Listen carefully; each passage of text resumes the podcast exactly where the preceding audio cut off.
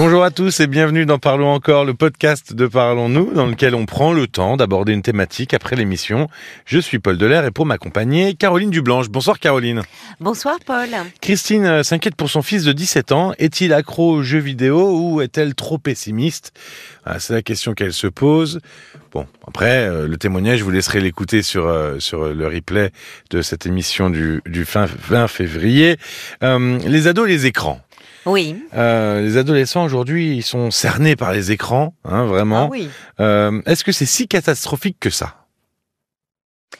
Non. Non, non, pas toujours. Euh, même euh, loin s'en faut. C'est-à-dire que la, la majorité euh, des, des adolescents arrivent à euh, à mener une vie euh, en dehors aussi euh, des écrans, même s'ils passent plusieurs heures, parfois par jour, devant les écrans.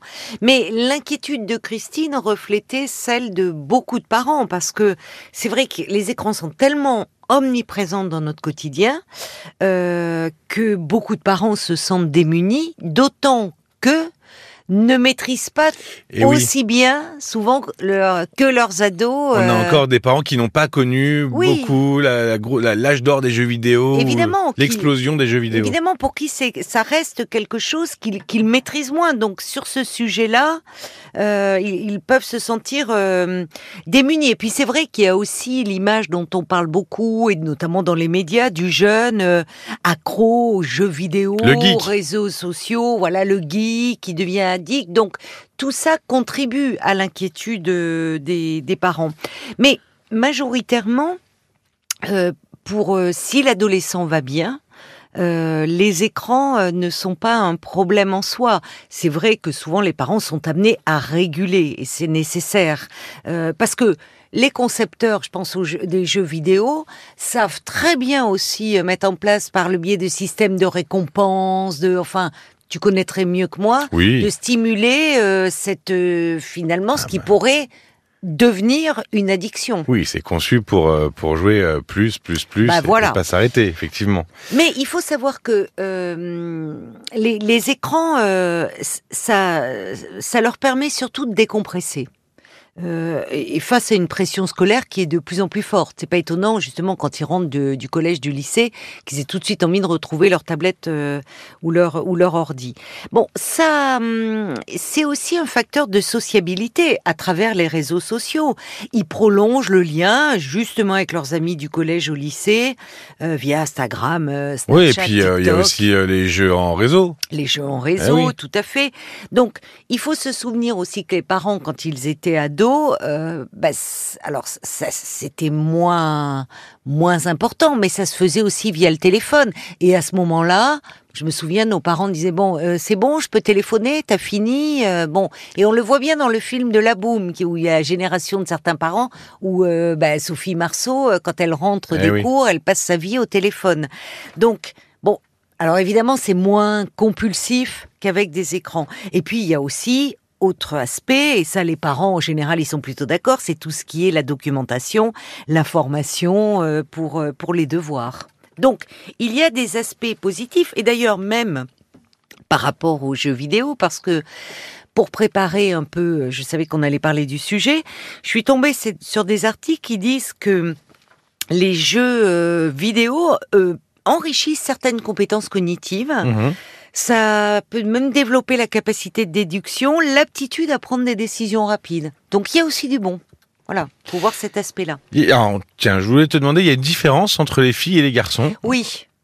Oui, alors d'ailleurs, euh, là aussi, mais c'est plutôt les, les concepteurs, quand on voit les jeux vidéo, ça reste encore très genré, hein, Oui, alors, quand même.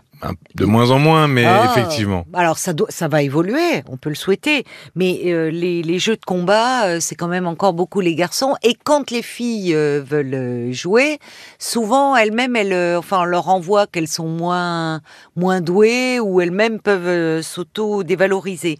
Euh, les, les garçons euh, ont une nette tendance à préférer les jeux vidéo, alors que les filles seraient plus intéressées par la pratique des réseaux sociaux. Sont plus dans le- voilà. Eh ben, les jeux vidéo, dans ces jeux vidéo, il y a beaucoup aussi l'idée de compétition, de découverte, de combat, de, euh, de là où les filles sont plus dans le dans le, le, lien finalement, euh, le lien, le partage avec l'autre. Si il y a un paquet de filles, on peut voir sur les sites de streaming, comme sur Twitch par exemple, qui sont sacrément costauds avec avec la gâchette sur la manette. Hein. Dans les jeux de combat, attention. Oui, oui, c'est ça. Il y a des, oui, bah, c'est bien aussi que ça ne soit pas réservé qu'aux garçons. On, on a, alors Justement, on disait que c'était pas catastrophique. Non, c'est enfin, ce n'est pas euh, forcément tout de suite dire. Évidemment, c'est un sujet euh, de, de, de, conversation et de tension dans beaucoup de familles qui euh, bah, mettent en place de véritables stratégies de, de contrôle parental oui, où il y a une surveiller. réflexion. Oui, quand même, et, et même enfin avec des enfants plus jeunes, avec des adolescents qui ont du mal encore à se à se réguler. et puis il y a aussi une réflexion sur la place de leur ordinateur dans la maison? Est-ce qu'on autorise ou pas le téléphone dans la chambre? Mais là aussi, attention. C'est-à-dire que pour être crédible, bah, il faut que les parents limitent leur propre usage des écrans euh, devant les enfants en tout cas. Oui, Parce forcément, que sinon, on n'est plus crédible. Bah, c'est ça. Il y a le, la, la, meilleure chose dans l'éducation, c'est l'exemple. Donc, si c'est euh, fais ce que je te dis, mais pas ce que je fais, ça ne ça ne fonctionne pas. Oui, puis c'est comme tout, j'imagine, à outrance, c'est pas forcément bon. Quand est-ce qu'il faut s'inquiéter pour les parents euh, de la consommation d'écran, de jeux vidéo euh, chez l'adolescent?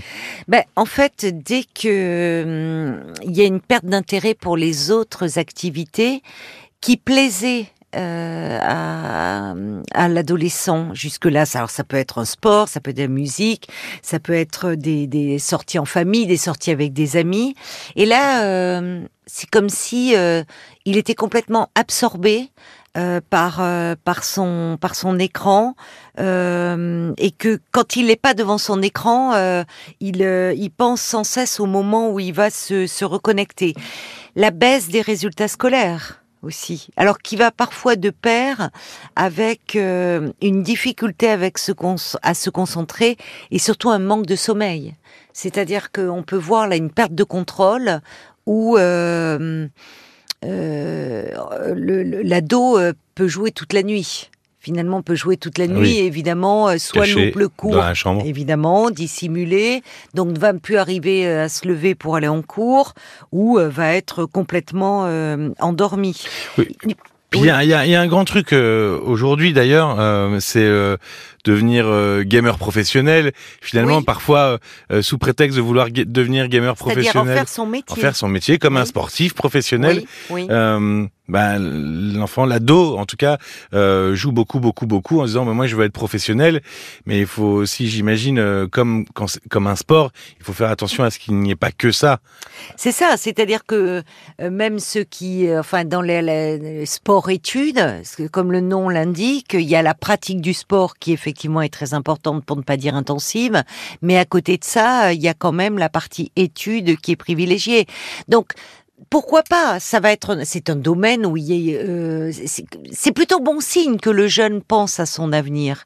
Et s'il veut travailler dans le domaine des jeux vidéo, pourquoi pas? Très bien. Mais ça ne veut pas dire qu'il doit désinvestir tout le reste. Il ne faut pas que ce soit une excuse. Quoi. En fait, il y a aussi, euh, on voit des troubles du comportement alimentaire. C'est-à-dire que bon, alors il y a, il y a souvent une, il peut y avoir une prise de poids. Euh, parce que euh, la, euh, quand passer son temps enfermé dans sa chambre à jouer, oui, à ben, cause de la sédentarité, quoi. La sédentarité et puis le fait que il y en a où ça devient même difficile de leur demander de venir d'être là aux horaires des, des repas.